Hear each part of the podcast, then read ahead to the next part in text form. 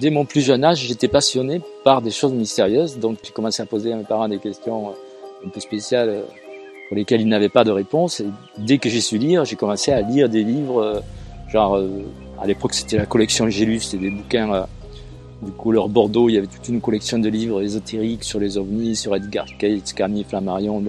donc j'ai commencé à avaler au moins 50 bouquins, euh, genre à l'âge de entre 10 ans et 14 ans. Là j'ai commencé à faire de l'astronomie, j'ai fait après à 16 ans de l'astrologie, et j'ai commencé à m'intéresser à tous les mystères de l'univers. Pour moi c'était très important de comprendre les mystères de l'univers. Et je me disais qu'il y avait sûrement des gens qui s'étaient intéressés aux mystères et qu'il devait y avoir sûrement des réponses dans les livres j'ai commencé à aller un peu plus loin de, chez moi pour aller explorer des sites mégalithiques. Donc euh, il y avait des dolmens dans le Lot, il y avait pas mal de trucs. Et pour moi, le plus mystérieux, c'était ces pierres qui avaient des milliers d'années. Euh, pourquoi les anciens les avaient mis là? Qu'est-ce qui se passait et tout?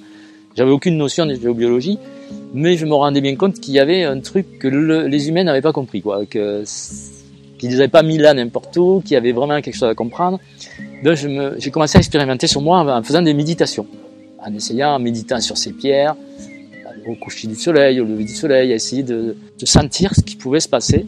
J'ai cherché comme ça pendant des années. Donc au début sur des sites sacrés en réalité, qui étaient plutôt des sites mégalithiques, bien qu'après j'ai commencé à aller aussi dans des églises, de sentir les énergies dans, des sites sacrés euh, catholiques, des, églises romanes surtout, ou des cathédrales. Après j'ai étudié euh, l'astrologie, j'ai étudié euh, jusqu'à une période où, à l'âge de 22 ans, j'ai rencontré quelqu'un qui m'a donné l'occasion de goûter à des plantes sacrées. Donc des plantes que les chamans utilisent, qui sont en Europe des, petits champignons qui, euh, qui, permettent d'atteindre des niveaux de conscience, de rentrer dans d'autres niveaux de réalité. À ce moment-là, j'ai été, on va dire, comme guidé. À l'époque, je ne savais pas discerner si c'était un esprit qui me parlait ou si c'était euh, mon, moi intérieur, on va dire, ou, peut-être un être extérieur, je sais pas. Mais en tout cas, j'ai été guidé et j'ai commencé à utiliser ces plantes dans la nature pour faire des expériences mystiques, on va dire, dans la nature je fusionnais avec la nature et j'avais la conscience de l'unité qui se créait. Je commençais à, sentir que dans la nature, il y avait le mystère commençait à se dévoiler. Enfin, je, commençais à passer à travers le voile d'Isis, qu'on appelle le voile d'Isis, c'est-à-dire à passer à travers euh, une réalité euh, comme si tout d'un coup tout devenait vivant et unifié avec moi. Et donc, c'était des expériences mystiques qui ont, ont duré un an. J'ai travaillé pendant un an avec ces plantes parce qu'après, les plantes même m'ont guidé pour les retrouver dans la montagne. Donc après, je savais les trouver, je savais les utiliser. Et pendant un an, j'ai fait ces expériences avec ces plantes, donc des expériences chamaniques, mais sans chaman, on va dire. Et euh, ce qui s'est passé, c'est qu'au bout d'un an, les, esprits des plantes, m'ont dit maintenant, il faut que tu arrêtes. Tout ce que tu as vu, tout ce que tu as compris, tu vas le retrouver au cours de ta vie. J'ai fait des recherches sur les ovnis, sur la géométrie sacrée, sur la géobiologie, puisque j'étais passionné de sites sacrés. Ça a pris, on va dire, euh, jusqu'à l'âge de 40, 45 ans pour que je retrouve tout ce que j'avais, euh, on va dire, les états d'éveil que j'avais eu, que j'avais vécu en utilisant ces plantes sacrées. Je les ai retrouvés à l'âge de 40, 45 ans. Alors, entre-temps, évidemment, j'ai beaucoup étudié la géobiologie, et la géobiologie est devenue ma passion. J'ai étudié et j'ai commencé à faire des recherches approfondies en tant que chercheur en géobiologie.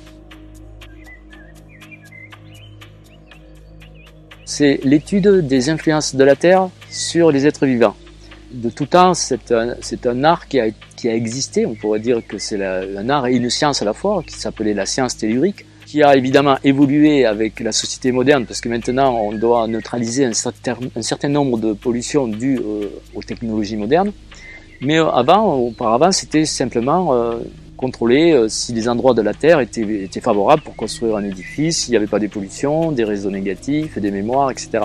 Donc la géobiologie, on pourrait dire que c'est l'art d'équilibrer les lieux en fonction des phénomènes terrestres de façon à ce que les êtres qui vivent sur ces lieux soient en parfaite santé euh, et, se, régénèrent sur le lieu.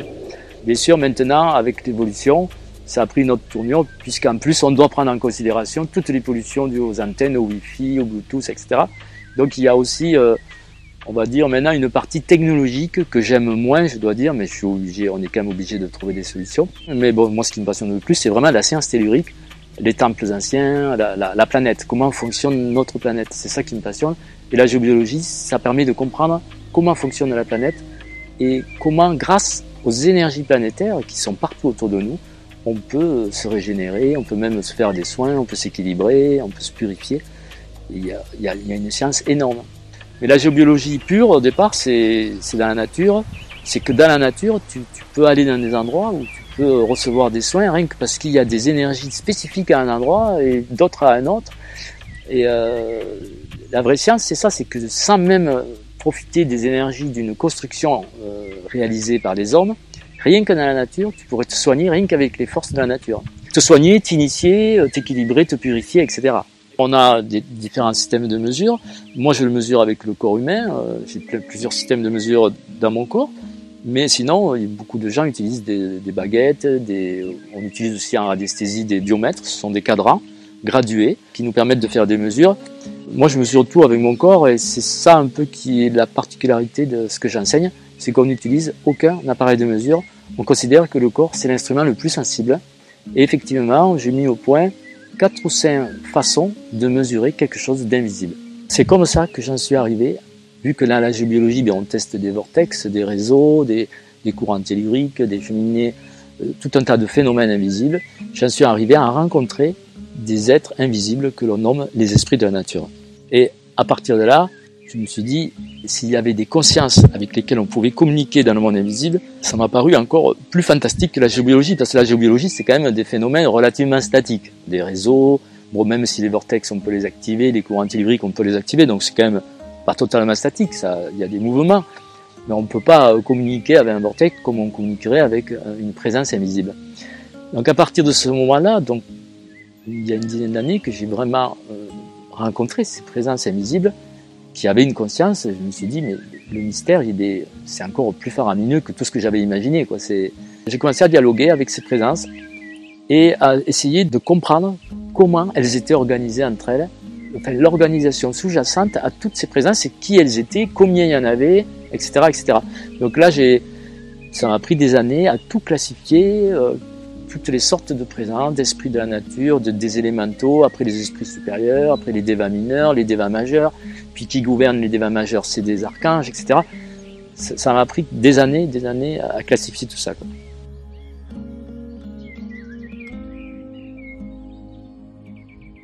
Pour utiliser les méthodes que j'emploie euh, de clair ressenti, il est nécessaire de connaître la constitution euh, ésotérique du corps humain, la constitution invisible. Donc il faut partir euh, du principe que nous avons sept corps, un corps physique que tout le monde connaît, et six corps subtils qui sont plus méconnus, mais qui sont quand même connus de, depuis l'Antiquité par tous les initiés et tous les gens qui, qui ont fait des recherches là-dessus. Alors pour simplifier, on va dire que euh, sur ces six corps subtils, il y en a trois qui sont les corps de la personnalité, et qui sont le corps éthérique ou énergétique, on peut l'appeler comme ça, l'autre, le, le, deuxième corps, le corps astral ou émotionnel, et le troisième corps, le corps mental. Ces trois corps constituent les corps de la personnalité et ces corps sont de plus en plus larges, c'est-à-dire que le corps éthérique, il arrive jusqu'à 2 3 mètres autour de nous, le corps émotionnel, il arrive jusqu'à 10-15 mètres, le corps mental jusqu'à 30 mètres. Donc on a des rayonnements de plus en plus lointains à mesure que la densité, de ces corps diminue, puisque évidemment le corps éthérique est plus dense que le corps émotionnel, etc. Et puis, euh, ces trois corps disparaissent chaque fois que l'on décède. Par contre, on a trois autres corps qui, eux, sont éternels. C'est les corps spirituels. Dans la tradition, on les appelle le corps causal ou le mental supérieur. Le deuxième corps spirituel, le corps bouddhique. Et après, le troisième corps, c'est le, le corps atmique ou le corps de l'esprit, on va dire. Donc ces trois corps spirituels, eux, ont des émanations encore au plus larges et s'étendent sur plusieurs dizaines de mètres, voire centaines de mètres autour de nous, ça dépend des personnes. Donc c'est vrai qu'il faut bien comprendre comment nos corps sont agencés, euh, quels sont les chakras, comment c'est agencé tout ça. Moi au départ j'étais donc intéressé par explorer les mystères de Gaïa, les mystères de la Terre. Donc j'ai fait des recherches à l'extérieur de moi, jusqu'à un moment où j'ai atteint une certaine limite. Et j'ai senti, et mes guides me l'ont confirmé, qu'il fallait que j'étudie davantage mon corps, moi-même, pour pouvoir explorer l'extérieur. Parce qu'il y a une relation entre l'intérieur et l'extérieur. C'est pour ça que j'ai écrit un livre Connais-toi toi-même et tu connaîtras l'univers et les dieux, c'est-à-dire l'extérieur. Mais si tu te connais pas toi-même ton fonctionnement, tu ne pourras pas connaître l'extérieur. Notre corps dispose de canaux de perception extrasensoriels. Il ne, dispose pas que des cinq sens habituels. les cinq sens nous permettent de, réaliser et de comprendre et de voir, de sentir le monde de la troisième dimension. Mais nous avons aussi des canaux de perception subtils qui peuvent être mis en œuvre et qui peuvent, qui peuvent être activés, qui peuvent fonctionner si on sait s'en servir, si on sait qu'ils existent, si on sait comment les activer, etc. Donc le fait d'étudier son corps nous permet de prendre conscience de tout, de tout ce système invisible que nous possédons et que l'on n'a jamais appris que ça existait. Bon, on en parle dans certains livres de yoga qu'il y a des, chakras, des choses comme ça, mais les canaux de perception extrasensorielle, on en parle très rarement. Et non seulement on en parle très rarement, mais on parle très rarement de comment ils fonctionnent. Donc moi, mes guides m'ont appris, ils m'ont enseigné, j'ai mis deux ans quand même à écrire ce bouquin sur le corps humain, comment chaque canal fonctionne, à quoi il sert, comment on peut s'entraîner pour le mettre en œuvre, etc. Parce que c'est des canaux c'est pas parce qu'on sait qu'ils sont là et qu'on a le code d'activation que tout d'un coup on va être télépathe. C'est un entraînement qui permet petit à petit de développer et d'ouvrir ses perceptions extrasensorielles. Et donc ça c'est donné à tout le monde dans le sens où tous les humains ils possèdent ces canaux. Donc potentiellement tous les humains pourraient appréhender le monde invisible s'ils s'en donnaient la peine. Mais la question qu'il faudrait réellement se poser c'est est-ce que les humains ont vraiment envie de se donner la peine d'étudier le monde invisible? C'est-à-dire que est-ce que ça ne changerait pas trop leur paradigme de savoir qu'ils vivent dans un monde euh, entouré de présences euh, subtiles Ça changerait complètement leur, leur façon de voir. Et ça, euh, c'est la véritable question, parce que sinon, moi je vois les élèves que j'ai, je leur dis, écoutez, si vous vous entraînez une demi-heure par jour, je vous garantis que dans trois mois, vous communiquez parfaitement avec les présences qui vous entourent. Une demi-heure par jour c'est pas beaucoup. Parce que les gars qui étudient le piano, c'est une heure par jour, deux heures par jour, euh, et le minimum. Mais les musiciens professionnels, c'est quatre heures par jour qui consacrent à leur instrument. Bon, moi, par exemple, je, je, je, communique quatre heures par jour au moins avec des présences, voire six heures, puisque toutes mes recherches sont basées avec elles, avec les présences, même quand j'écris mes bouquins, c'est elles qui m'inspirent, etc. Mais si on consacrait ne serait-ce qu'une demi-heure à une heure par jour pour apprendre, au bout de six mois, tout le monde pourrait, pourrait communiquer.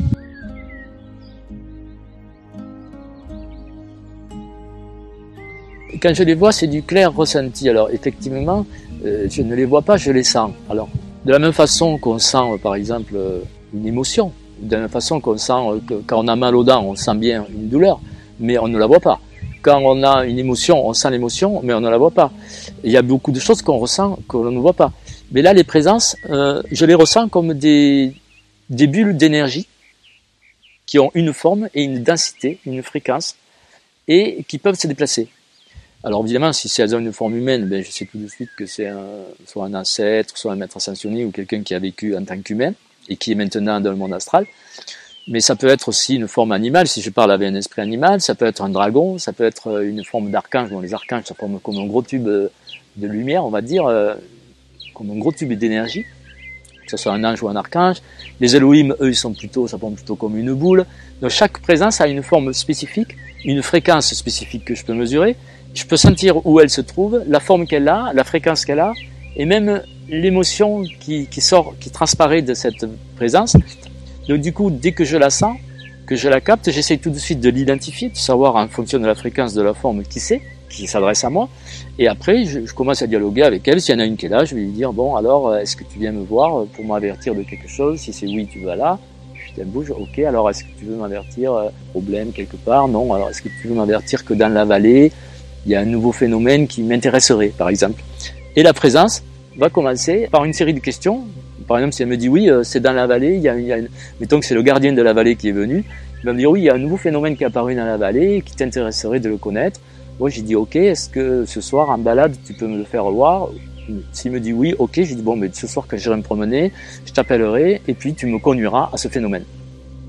Et puis il y a des tas de présences comme ça qui viennent pour m'avertir d'un truc, pour me prévenir de ceci, pour me dire tiens pour ton nouveau bouquin euh, qui, qui, traite sur les soins, ben moi j'aimerais y participer parce que je connais comment faire tel soin sur les humains. Alors je communique avec eux comme ça, comme je discuterais avec un ami, on va dire. Euh, alors des fois, effectivement, j'use un peu de télépathie, c'est-à-dire que la présence elle vient et de suite j'ai l'information qui arrive qu'elle vient pour tel truc.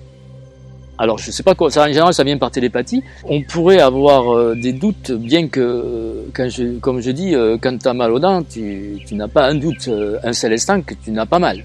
Quand tu le sens, le, clair ressenti, c'est aussi fort qu'une douleur quelque part. Tu vois, c'est pas un truc vaguement très très subtil. Quand une présence apparaît, c'est c'est un truc. Ça y est, mon, mon plan équatorial il monte, je sens une, la fréquence qui augmente. Bon, imagine si un archange se manifeste euh, tu n'as pas de doute qu'il y a une présence. Après, c'est le, doute que tu peux avoir, c'est quelle est cette, vraiment cette présence. Euh, et puis, que veut-elle? Est-ce que je la comprends bien? Euh, Ça, ça, ça peut être un doute. Le, fait qu'elle existe et qu'elle soit là près de toi ne, ne, constituerait pas un doute. Mais par contre, la raison pour laquelle elle vient, des fois, tu peux douter si c'est vraiment la, la, bonne raison, si tu as vraiment bien compris. Donc, des fois, je lui fais répéter plusieurs fois. Euh, et puis, mettons, ce qu'il y a, c'est qu'on a aussi beaucoup de confirmation dans le sens où, mettons, comme je te dis, c'est le gardien de la vallée qui vient me voir pour me dire, oui, il y a un nouveau phénomène ou un problème dans la vallée qui est apparu, il faudrait que tu ailles le voir. Il me guide vers ce problème, je sais pas où je vais, je le suis, et j'arrive à un endroit où il y a vraiment un problème, où il y a vraiment un phénomène nouveau qui se manifestait. Donc là, je me dis, bon, ce que j'ai suivi, c'est bien un être qui m'a envoyé quelque part là où il y avait quelque chose à voir, euh, il m'avait déjà prévenu de ce que c'était. Donc nous, on a la, la preuve, par exemple, je vais faire une expertise dans, un lieu, une, grande maison, genre un château, une expertise en géobiologie. Premier truc que je fais, j'interroge le gardien du lieu. Et il va me dire, euh, lui, s'il connaît les problèmes qu'il peut y avoir. S'il me dit, oui, je connais le, principal problème, suis-moi, je vais te le faire voir. Il me fait monter au troisième étage, il m'amène dans une pièce, et puis là, il y a un paquet d'entités prisonnières, par exemple, dans, dans, le monde astral et tout. Bon, mais j'ai suivi quelqu'un que je connaissais pas, et finalement, il m'a amené directement au plus gros problème du château, en gros. Euh, là, euh, on peut plus douter que j'ai suivi une présence euh, qui était bien là, parce que sinon, comment j'aurais fait? Par moi-même pour euh, inventer d'aller dans ce, dans ce coin-là du château où jamais personne n'aurait pensé à aller en, réalité, tu vois. Donc, on a des confirmations non-stop que ces présences existent bien, qu'elles peuvent nous guider, ou alors, par exemple, je sais pas, moi, je détecte sur toi que tu as une entité souterraine. Bon, euh, je me dis, bon, comment je vais faire pour l'enlever? Bon, je me dis, tiens, je vais appeler euh, telle présence qui sait les enlever. Quand je l'appelle et puis qu'elle enlève et qu'après elle n'y est plus, euh, là, je peux mesurer sur toi qu'elle n'y est plus. Donc, il y a bien eu une présence qui, qui est intervenue, on va dire. Donc là, je, je n'ai plus aucun doute puisque le résultat, je peux le mesurer. Donc, ce qu'on ne peut pas douter, c'est des résultats. Après, ce qu'on pourrait douter, c'est est-ce qu'on on comprend bien ce qu'ils veulent nous dire à 100%, parce que souvent on comprend qu'une partie,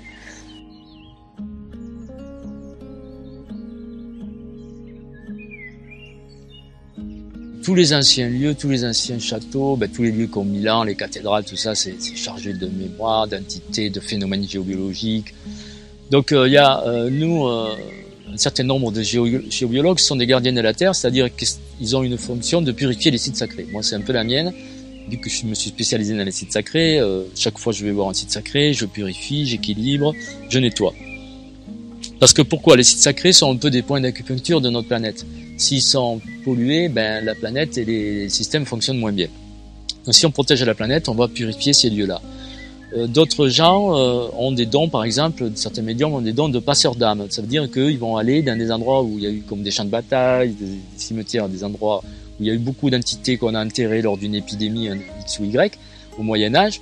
Eux, ils vont aller là et ils vont faire monter les âmes qui sont bloquées dans le, dans le monde astral parce qu'elles ont subi différents maléfices. Et voilà, selon les spécialités que l'on a, bon, les géologues, c'est plutôt nettoyer euh, certaines parties de la planète. Et les médiums, ils vont faire euh, la communication justement avec les défunts pour, euh, pour équilibrer, pour soulager ou pour faire monter des aides dans la lumière. Chacun, on a un peu sa spécialité. Et, et quand on se rend compte, c'est vrai qu'on adore échanger parce que on, a, échange sur nos façons de voir qui sont complémentaires. C'est-à-dire, moi, je perçois une partie de la réalité. Par exemple, je perçois une entité, je perçois sa forme, sa dimension, sa fréquence, etc. Mais le, clairvoyant va voir comment elle est habillée. Il va dire, ah, ben, tiens, elle est habillée, c'est une femme, elle, a, est habillée comme au 19e siècle. Euh, donc, il va me donner des informations. Et moi, en l'interrogeant, je vais pouvoir voir euh, si effectivement elle, est morte au 19e siècle. Et euh, c'est génial parce que du coup, ça va beaucoup plus vite on est plusieurs à avoir des informations.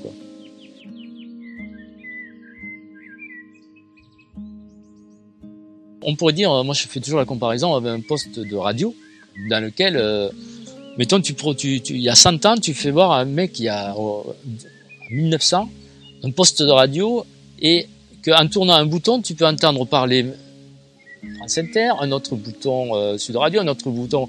Et tu as comme ça des centaines de radios. Le mec qui va te dire, mais attends, elles sont où tes radios? Elles sont en l'air, tu les captes rien qu'avec ton appareil, tu captes. C'est-à-dire qu'il y a 100 mecs qui te parlent autour de toi.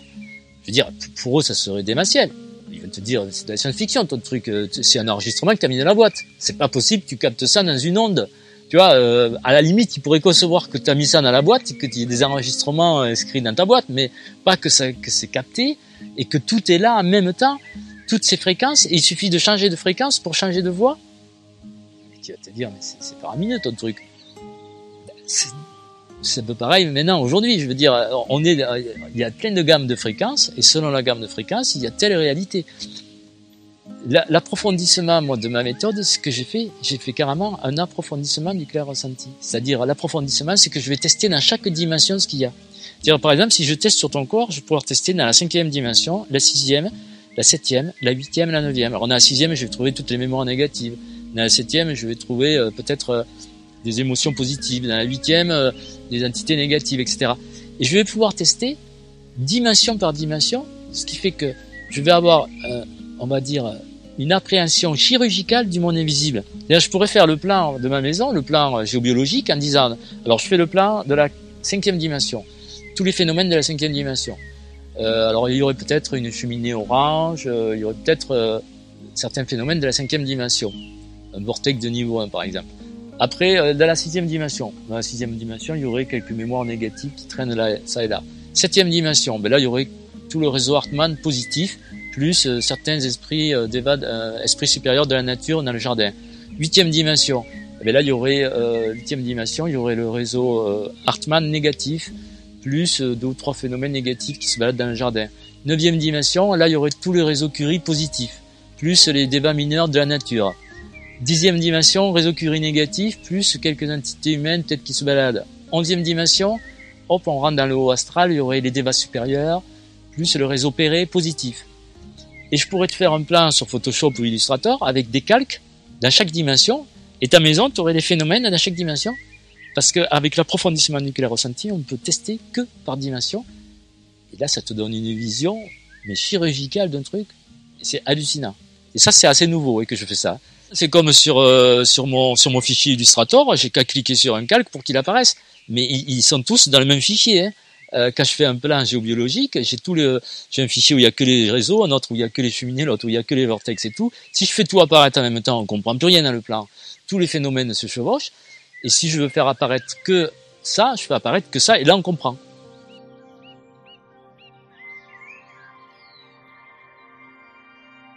L'utilité de, elle est immense parce que ces, ces présences euh, sont, ont des connaissances fantastiques et que nous ignorons. Alors par exemple, les esprits de la nature connaissent très bien la nature, les plantes, etc. Si j'avais besoin de, je sais pas moi, d'une plante pour me guérir, je pourrais demander à un elfe qui connaît très bien les plantes, qui me guide vers la plante qui me guérit euh, la visite biliaire ou qui me guérit ceci ou cela. Toutes les présences ont une connaissance fantastique. Il y a des présences qui connaissent à fond la géobiologie et tous les systèmes, d'autres qui connaissent à fond le corps humain, d'autres qui connaissent à fond tous les parasites qu'on peut, que le corps humain peut avoir et qui peut nous affecter et euh, comment on peut les enlever. Il y a des présences et des civilisations aussi beaucoup plus avancées que nous qui connaissent des choses technologiques. C'est-à-dire, il y en a qui connaissent, par exemple, l'énergie libre, qui connaissent l'astronomie, euh, qui connaissent des sciences très profondes. Moi, ce qui m'intéresse, c'est la géobiologie et euh, de, de, faire des soins, de, de, de guérir, d'équilibrer le corps humain. Donc, moi, ma passion, c'est ça, c'est de guérir le corps humain et la géobiologie. Si je pose des questions dans ce domaine, euh, forcément que là, je suis pointu dans les questions et là, je vais avoir des réponses très pointues. J'utilise ma méthode de perception pour faire un diagnostic sur la personne, pour savoir, euh, grâce à des mesures en radiesthésie ou des mesures directement sur la personne, je peux mesurer en clair ressenti ou en radiesthésie et je peux donc euh, avoir des informations sur, sur l'état de santé d'une personne juste en mesurant sur elle ou sur des biomètres. Une fois que j'ai détecté que la personne elle est parasitée parce qu'elle a un kyste émotionnel euh, au niveau du ventre, par exemple, je sais que telle présence avec qui je collabore, parce que moi j'ai un fichier de présence, c'est presque un annuaire, hein, euh, c'est des centaines de présences que j'ai euh, classifiées avec leur nom, ce qu'elles savent faire, leur spécialité, etc. je sais que pour un kyste émotionnel interne, je vais, je vais faire intervenir telle présence qui va faire un équilibrage sur la personne et lui neutraliser son kyste.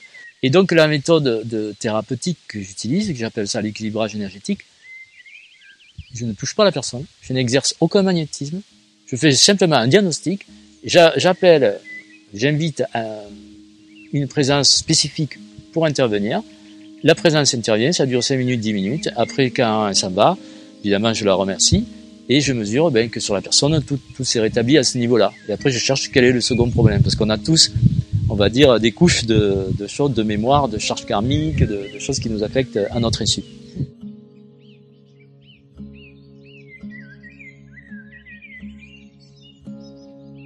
Dans le livre que j'ai écrit sur le corps humain, je donne environ 200 codes qui permettent de faire fonctionner des systèmes invisibles dans le corps humain. La première question, c'est qu'on peut se poser d'abord d'où sortent ces codes? Personne ne savait qu'il y avait des codes, bien que il y a certains scientifiques comme Grabovoi qui lui sort des codes sous forme de numéros et qui dit que ça marche, que ça correspond à des fréquences de notre ADN, on va dire. Donc, euh, mais moi, mes guides, de, les guides qui m'ont enseigné ce sont des guides de, l'intraterre qui connaissent parfaitement euh, le corps humain. Ils m'ont dit qu'en fait, dans notre ADN, dans les 95% que les scientifiques appellent de l'ADN poubelle, on va dire, il y a des tas de choses qu'il serait bien que l'on connaisse. Et entre autres, il y a tout le fonctionnement du corps humain, euh, le fonctionnement ésotérique du corps humain. Donc non seulement ils m'ont expliqué qu'on avait 14 euh, canaux différents, donc 8 canaux de perception extrasensorielle, plus 6 canaux de capacité méconnue, mais que ces canaux peuvent s'activer avec des codes. De la même façon que nos chakras, nos systèmes internes, tout peut s'activer, même les méridiens, les points d'acupuncture peuvent s'activer avec des codes. Alors en fait, eux, ce qu'ils ont fait, ils ont euh, traduit des codes numériques en phonétique pour me transmettre des codes phonétiques qui sont en fait une réalité de notre ADN. Donc, quand on prononce trois fois tel, tel, tel mot, ça déclenche tel système interne. Donc, il fallait déjà, pour transmettre cette connaissance, qu'ils trouvent quelqu'un qui puisse communiquer avec eux. Et deuxièmement, quelqu'un qui puisse vérifier si ça marche. Moi j'avais toutes ces capacités puisqu'en tant que géobiologue je mesure tout. si le gars il me dit euh, ça active le chakra du genou, tu fais tel code, ben écoute je mesure le genou, je dis trois fois le code, je vois si ça s'active. Et quelqu'un qui n'aurait pas la capacité de mesurer, il serait dit euh, comment je peux être sûr que c'est vrai que ça marche ces codes, tu vois. moi ils m'ont ils m'ont choisi pour ça parce que j'avais cette double capacité de pouvoir communiquer et de pouvoir ensuite mesurer si ça fonctionne. Et comme je me passionnais pour le corps humain, pour savoir moi, c'est surtout pour développer les capacités de perception sensorielle et pour pouvoir mieux communiquer et appréhender le monde invisible. Ils ont commencé à me donner les codes d'activation des canaux de télépathie. Donc tu dis trois fois Tuchka, Tuchka, Tuchka, tac, et tu as ton canal qui s'active.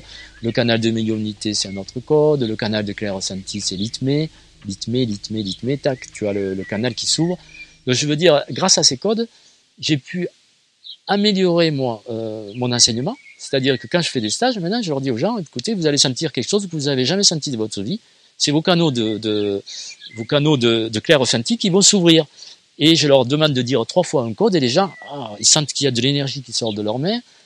Et là, du coup, ils deviennent beaucoup plus sensibles pour sentir après les phénomènes que je vais leur décrire.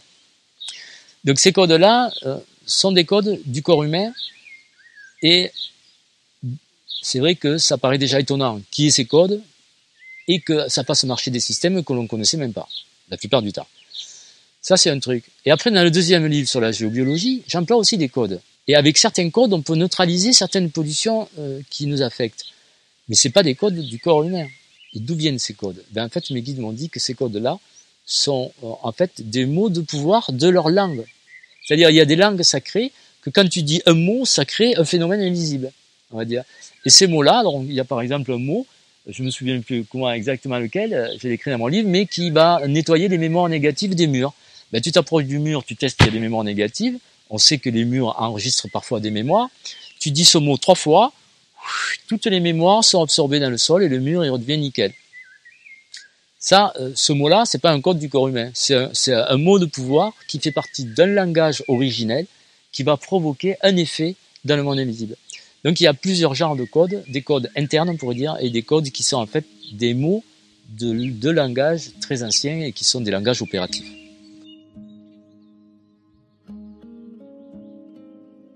si le corps est, on va dire, est pollué par certaines charges, que ce soit des charges émotionnelles ou des mémoires, ce qui arrive à un certain nombre de personnes. Vu que quand on fait des stages, on demande, par exemple, il y a 24 personnes, on demande à tout le monde de faire le code litmé pour activer le canon de clair ressenti, et après on va tester les mains de chaque individu. Et on s'aperçoit que tu en as un sur quatre pour qui, qui a une main bloquée. Alors pourquoi? Ben Parce qu'il a une montre, l'autre il a une bague qui est un peu négative, l'autre il a, euh, il s'est donné un coup, donc il a une mémoire dans son épaule. Et donc il y a différentes raisons pour lesquelles ces codes ne vont pas fonctionner, parce qu'il y a des pollutions sur notre corps. Et que ce soit des bijoux ou des pierres, les gens ils ont des pendentifs chargés, euh, des orgonites qui sont chargés ou des cristaux qui sont chargés qu'ils n'ont pas nettoyés. Et finalement, ça les affecte plus qu'autre chose. Et donc les codes fonctionnent moins bien.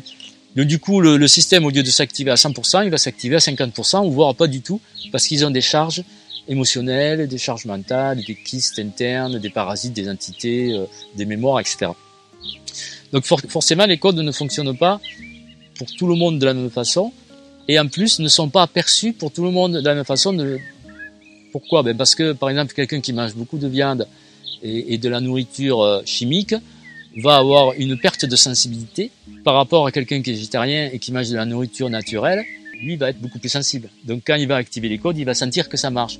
L'autre qui est beaucoup plus bas en fréquence parce qu'il mange beaucoup plus de choses mauvaises, ben euh, ces codes, il va même pas sentir qu'ils marchent, tu vois. il y a aussi quand même une part de sensibilité de la personne qui est en fonction, faut dire, de son mode de vie. Donc c'est pour ça que moi je conseille aux gens ben, de manger de la nourriture naturelle, de boire de l'eau pure, le fait de manger déjà de la nourriture naturelle, ça évite de donner de l'argent à des gens qui polluent la terre. Parce que quand chaque fois que tu achètes une nourriture qui est pas bio, tu files du fric aux multinationales qu'on critique. Moi, j'ai besoin, mon corps, c'est mon instrument qui me permet de communiquer. Si, je mange des trucs trop chimiques, je perds un peu de sensibilité, de télépathie, etc.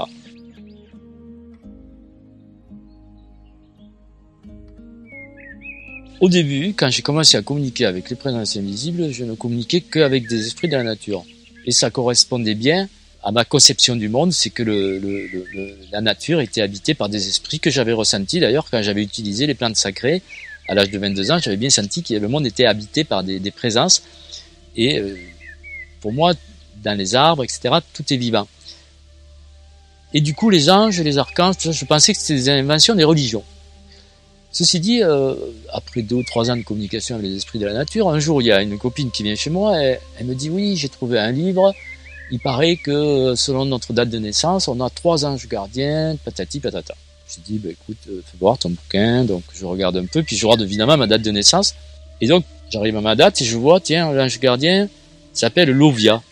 Je dis son nom et tac, j'entends un sifflement dans mes oreilles donc j'ai un tout petit peu de clairaudience, et quand il y a une présence qui apparaît, j'entends, ça me fait comme un acouphène, un peu, ça fait un sifflement. Je me dis, tiens, il y a une présence qui vient d'arriver, je teste. Ah, une présence que je connaissais pas, qui a une forme de, de colonne, très haute, de 7 ou 8 mètres de haut. Je mais c'est qui cette comment je venais de, prononcer le nom de cet ange, j'ai dit, mais est-ce que tu es un ange? Il me dit, oui, je suis ton ange gardien, en gros. Donc je commence à communiquer avec elle. Alors là, j'étais dans les émotions. La première fois, je rencontrais un ange, mon ange gardien, qui me disait qu'il qui me connaissait depuis tout petit, qui, qui, qui venait souvent près de moi, mais que je ne savais, je savais même pas qu'il existait, etc. Ça m'a vraiment bouleversé, tu vois, au niveau émotionnel. Tu vois, j'ai carrément pleuré au début, tu vois, de toucher un ange, de s'apercevoir que j'avais un ange gardien alors que j'y croyais pas et tout. Ça a été une révolution, quoi. Donc du coup, alors là, j'ai commencé après à parler avec lui euh, sans arrêt, mon ange gardien, en lui posant des questions par oui ou par non, comme avaient les esprits de la nature.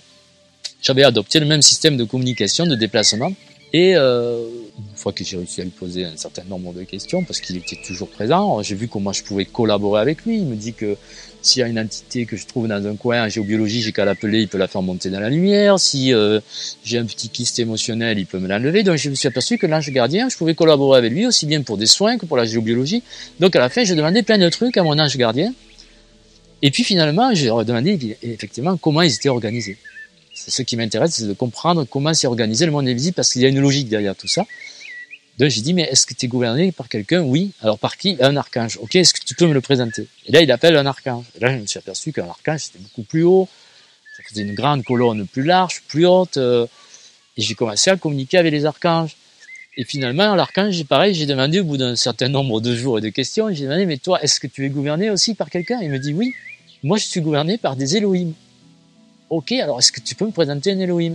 J'ai remonté la, on va dire, toute la filière, toute la, on va dire, la hiérarchie angélique, ange, archange, Elohim, et les Elohim, je leur demandé, mais vous, vous êtes gouverné par quelqu'un? Ils me dit, oui, on est gouverné par des divinités. Ah bon? Donc les divinités existent aussi. Et donc, ils m'ont présenté des divinités. Alors, là, j'ai, avec les divinités, ça a été encore tout un truc, parce qu'il y en a, il y a 72 divinités dans notre système solaire, 24 qui sont à la surface de la Terre, qui ont été adoptées par différentes religions, des, divinités égyptiennes, euh, Aton, Amon, Anubis, euh, des divinités indiennes, Krishna, Shiva, Vishnu, Brahma. Donc j'ai commencé à rencontrer les divinités terrestres. Et là, elles m'ont dit qu'il y avait aussi 24 divinités de l'intraterre. Celle-là, je n'ai rencontré pas mal à Bali, parce qu'à Bali, il, y a beaucoup de, divinités de l'intraterre qui sont vénérées. Et puis, euh, il y a aussi 24 autres divinités qui sont dans l'atmosphère terrestre, qu'on appelle divinités périterrestres. Donc en tout, il y a 72 divinités. J'ai étudié euh, au début les anges, après les archanges, après les Elohim, les divinités.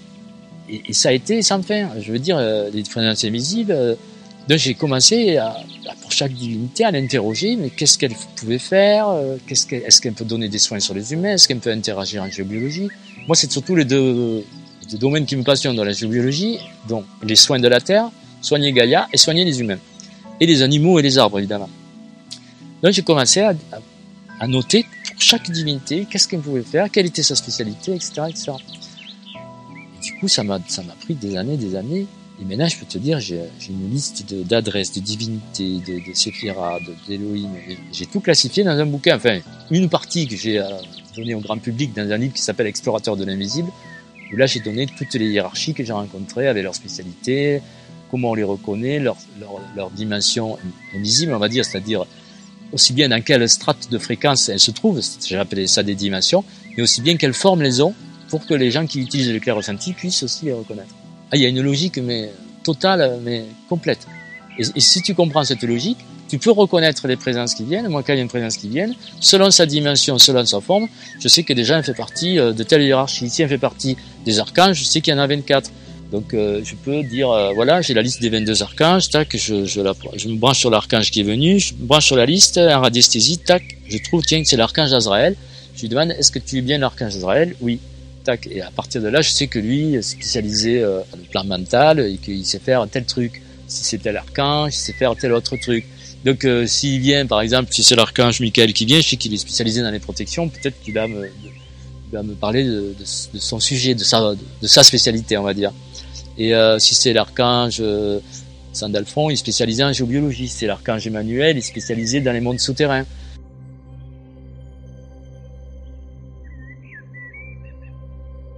Dans notre système solaire, la plupart des gens ont accès à 24 dimensions. En réalité, il y en a 72, mais seule une catégorie de personnes peut accéder à ces dimensions supérieures. On appelle ça des initiés parce qu'ils ont atteint un certain niveau de fréquence qui leur permet d'accéder à ces dimensions supérieures. Mais la plupart des gens accèdent aux 24 premières dimensions. Donc, dans ces 24 dimensions, par exemple, dans la 13e dimension, c'est là que se situent les archanges. Donc, quand il y a un archange qui arrive, pour la plupart des gens, il est dans la 13e dimension. Mais ce qu'il faut savoir, ce qui est beaucoup plus compliqué que ça, c'est que les archanges, en réalité, sont dans la 71e dimension. Mais ils ont ils ont la capacité d'abaisser leur fréquence dans la 13e dimension pour pouvoir communiquer avec tous, les, avec tous les humains. Mais en réalité, ils sont dans des dimensions supérieures. Donc, ce qui est euh, délicat à comprendre quand on commence à explorer tous ces mécanismes, c'est que des, des, présences de dimensions supérieures arrivent à, à descendre leur fréquence pour pouvoir interférer avec tous les humains. Certaines présences, je pense que à certains moments peuvent euh, interagir avec le monde matériel, mais ça doit leur demander énormément d'énergie. Mais s'il s'agit d'une question de vie ou de mort, ben peut-être que ton âge gardien peut te faire euh, tourner le volant euh, pour éviter euh, un choc, par exemple, et que ça, ça lui demande un maximum d'énergie, d'impact sur toi pour le faire. Et je pense que c'est possible. Mais de là à se manifester visiblement, là, ça leur demanderait une énergie faramineuse parce que, ouais, on est dans une densité que, dans laquelle ils ne peuvent pas parvenir. D'ailleurs, par exemple, parmi les archanges, sur les 24 archanges, il n'y en a que 22 qui arrivent à descendre dans la 13e dimension. Il y en a deux autres, il reste que dans la 71e, il n'y a que les initiés qui peuvent avoir accès à ces archanges. Parce qu'ils ne descendent jamais dans la 13e. Et déjà descendre dans la 13e dimension, c'est le haut astral, déjà ça leur demande euh, un effort.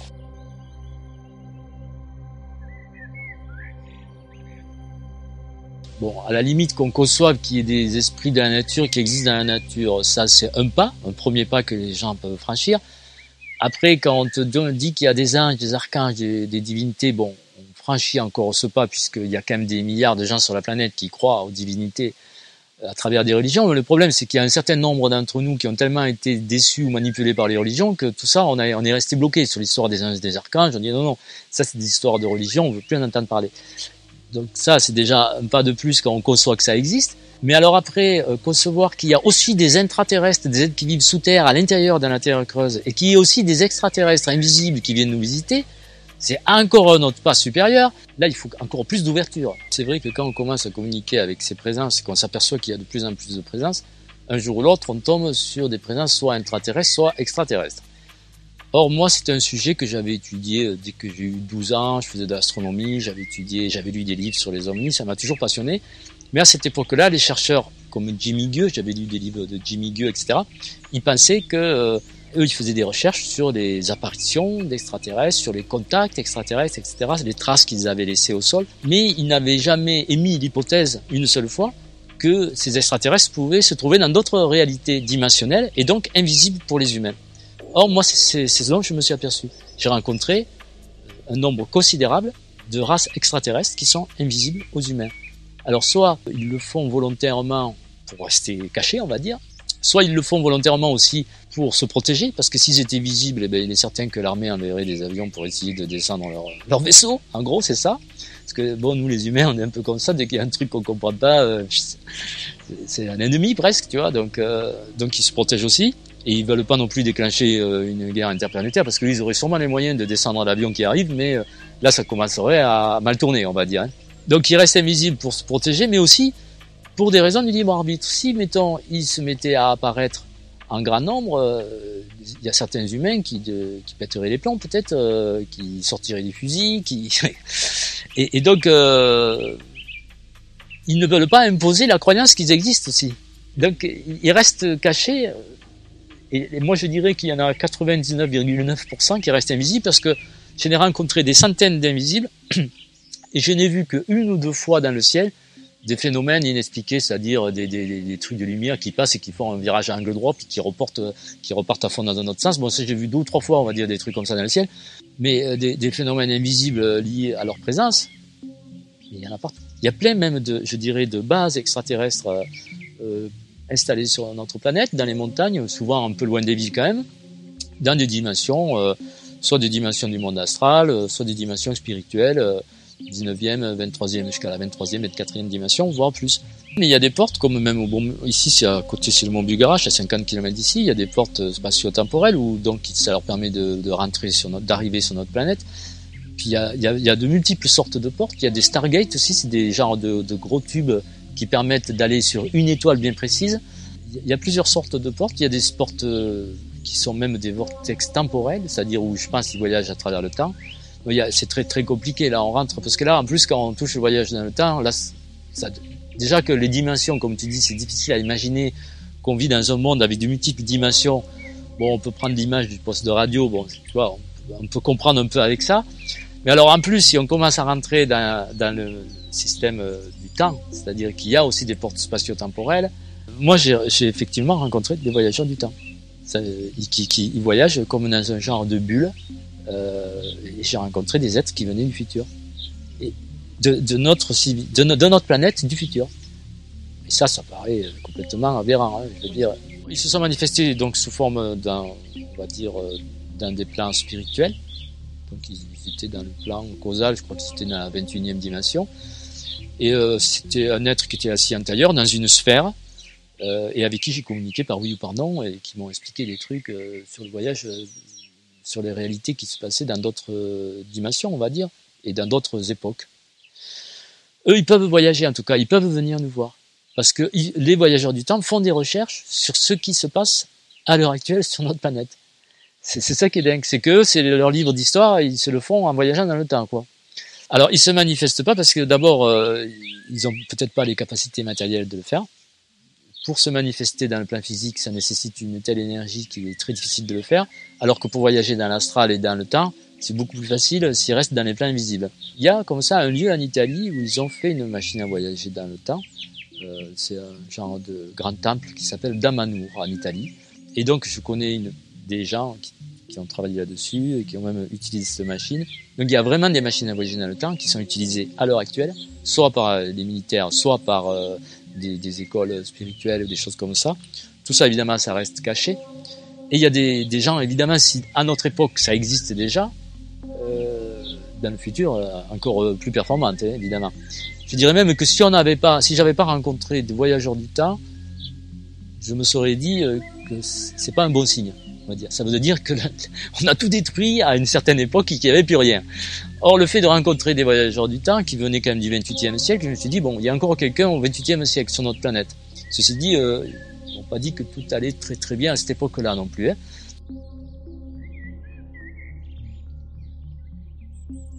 Bon, nous, on a remarqué ça depuis 2012. Donc, en réalité, il s'est passé vraiment quelque chose en 2012. C'était une date clé que les Mayas avaient peut-être consignée dans leur calendrier. Enfin, quoi qu'il en soit, il y a eu des événements planétaires qui ont fait que, à partir de cette date-là, il y a eu euh, comme on va dire un double euh, subtil de la, de, la planète qui s'est créé, superposé à la planète actuelle, et qui ça a été le début de, on va dire, d'un monde cristallin qui a commencé à naître, comme une Terre cristalline, sur une fréquence supérieure, sur une fréquence différente. Et donc, euh, à partir de 2014, il y a eu, euh, on va dire, des réseaux cristallins qui sont apparus à la surface de la planète, donc des nouveaux réseaux géobiologiques. Donc nous, en géobiologie, évidemment, on s'en aperçoit. Des nouveaux réseaux qui apparaissent, des vortex cristallins, des cheminées cristallines. Après, des esprits de la nature qui ascensionnent de six dimensions et qui se retrouvent, euh, on a rencontré des licornes cristallines, des elfes cristallins, des fées cristallines. Donc il y a tout un tas de, de phénomènes qui deviennent cristallins les guides nous disent qu'il y a une seconde Terre qui est en train de se former dans un monde parallèle, cristallin, mais au même endroit, et que peut-être un jour ça se séparera et on appellera ça l'ascension. Euh, mais pour l'instant, tout est en même temps, tout est au même endroit, c'est superposé comme euh, le sel dans l'eau de la mer. On va dire, c'est mixé, mais tout est là, les deux mondes sont conjoints. C'est étonnant que ça se réalise et on peut voir que le phénomène ascensionnel qui a été décrit par une multitude de, de personnes, même qu'on décrit euh, dans le phénomène New Age, on décrit, euh, on parle d'un processus d'ascension terrestre. En fait, on peut le constater, euh, nous, en termes de géobiologie, dans notre science de la géobiologie. Et même au niveau des esprits de la nature, on s'aperçoit qu'il y a des esprits de la nature qui passent euh, d'une dimension à une dimension plus élevée. Et même des esprits animaux, comme les abeilles, les dauphins. On a vu que certains animaux en voie de disparition, les esprits animaux qui étaient dans la 13e dimension, enfin ça va de la 7e jusqu'à la 13e dimension, ben, les esprits des animaux de la 13e passent dans la 19e, ceux qui ascensionnent. Ils sont aussi de six dimensions. Et on trouve des, des, des esprits d'abeilles cristallins, des esprits de dauphins cristallins, alors qu'avant, on les trouvait pas dans ces dimensions supérieures. Donc là, il, y a, il se passe vraiment une transformation qu'on constate, nous, en géobiologie, et quand on, quand on communique avec les présences. Bon, on ne sait pas où ça va aller, et les guides ne veulent pas parler du futur. Hein. Les guides, quand on demande du futur, on dit, il y a tellement de de possibilités dans le futur qu'on ne peut pas vous en dire plus. Euh, constatez ce qui est, c'est sûr qu'il y a un phénomène qui est en train de se passer et travaillez sur vous pour vous aussi devenir le plus euh, cristallin possible pour si vous voulez suivre euh, la vague, quoi. Si vous voulez surfer sur la vague qui, est en train de se pointer. Sinon, ben vous allez passer à travers et vous allez recommencer votre cycle d'évolution ce serait peut-être dommage. Peut-être qu'il faut surfer sur la vague. Chaque fois, il y a, il y a de chaque fois, tous les solstices, tous les équinoxes, toutes les nouvelles lunes, pleine lune, il y a des montées vibratoires de la planète et si on les capte, si on, si on fait attention, si on fait un travail sur soi, on peut, on pourrait dire surfer sur la vague, c'est-à-dire profiter de cette euh, nouvelle fréquence pour soit aussi augmenter aussi la fréquence intérieure de son propre corps physique et donc euh, évoluer vers une dimension supérieure. Ça crée une tension entre, on va dire, deux réalités différentes, une réalité qui s'élève et une réalité qui s'enfonce dans la matière et qui se détruit, qui s'auto-détruit. C'est pour ça que dans les villes, c'est de plus en plus difficile de vivre dans les villes parce que tous les, deux mondes se côtoient et l'antagonisme est très puissant, alors que dans les montagnes, dans les campagnes, c'est beaucoup plus dilué, euh, c'est beaucoup plus facile à vivre. Mais dans les villes, là, ça, va devenir vite euh, invivable, quoi, on va dire. Même pour les gens qui ont l'habitude des villes, euh, il y a un moment où ils vont, ils vont partir dans les campagnes parce que la tension va être intense, quoi, entre deux niveaux de réalité, des gens qui sont en évolution et des gens qui, qui, qui freinent, quoi ça crée euh, un antagonisme puissant qui, se manifeste sous forme de stress, qui devient palpable maintenant dans les villes.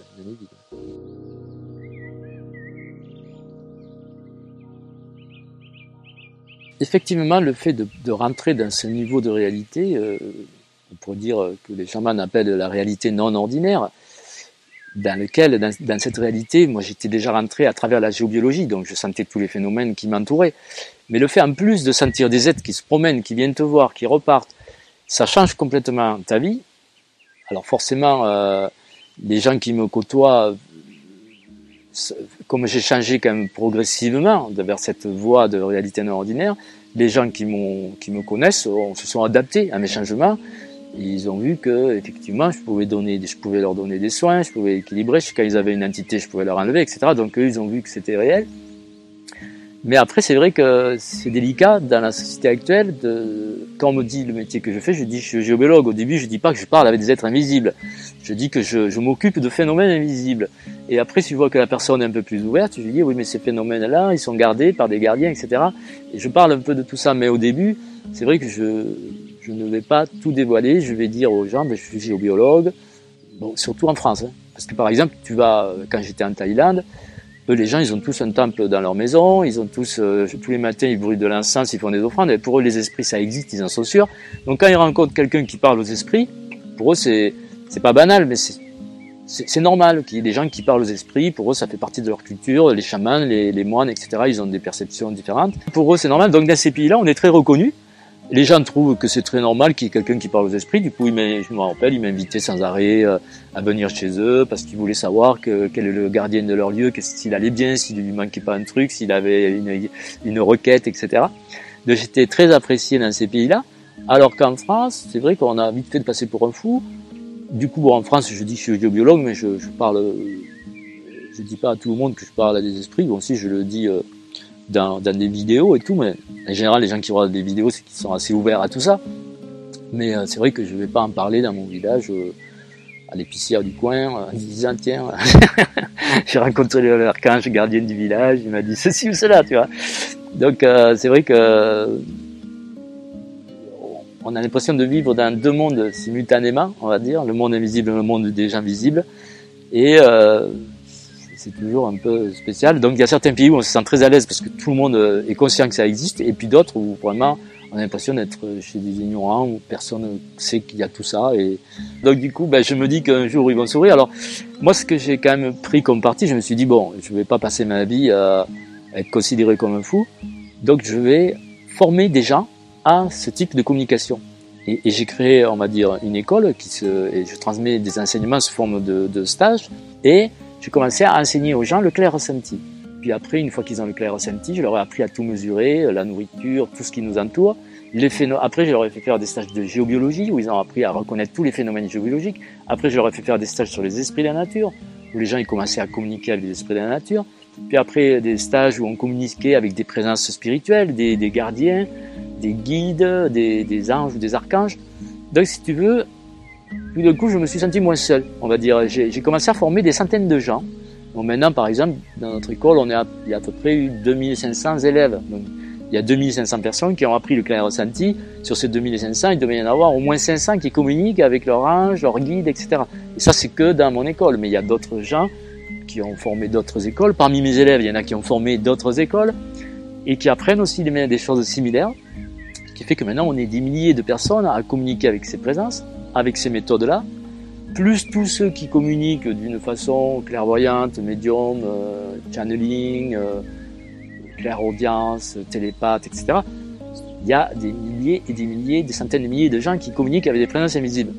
Donc, finalement, euh, ben, c'est qui se ressemblent s'assemblent. Les gens qui sont passionnés de moto, ils se regroupent entre eux pour parler de moto. Les gens qui sont passionnés de communication avec des présences, ils se regroupent aussi ensemble. Enfin, je veux dire, et on, je dirais pas qu'on forme un club, mais euh, tu vois, la plupart des gens que je rencontre savent que je communique et la moitié des gens que je rencontre avec qui euh, j'échange ou je voyage ou je, fais des activités, mais je dirais même les trois quarts savent que ça existe. Euh, pour la plupart, ils communiquent eux aussi avec des présences, quoi.